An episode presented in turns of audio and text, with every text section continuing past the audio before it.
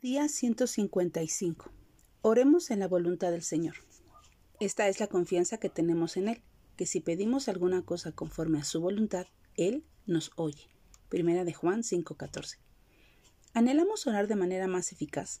Muy a menudo escuchamos peticiones al Señor por provisión, protección o bendición. Pero hay otra forma muy poderosa de orar. Cuando usamos las escrituras para hablarle a Dios, nuestra petición contiene la propia autoridad divina. Consideremos Colosenses 1 del 9 al 10. No cesamos de orar por vosotros y de pedir que seáis llenos del conocimiento de la voluntad en toda sabiduría e inteligencia espiritual, para que andéis como es digno del Señor, agradándole en todo, llevando fruto en toda buena obra, sea que oremos esto por nosotros mismos o por otros. Lo hacemos de acuerdo con Cristo. Él quiere dar suficiente información a nuestros corazones para confiar en Él y seguirlo para conducirnos de manera tal que lo exaltemos.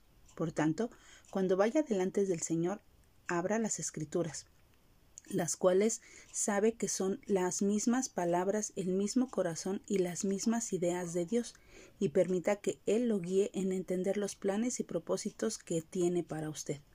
Entonces podremos interceder con confianza, sabiendo que está o que estamos en la voluntad divina. Que nuestra oración hoy sea Jesús, guíame en tu palabra, lo que tú desees que yo ore y que tu voluntad se haga siempre en mi vida.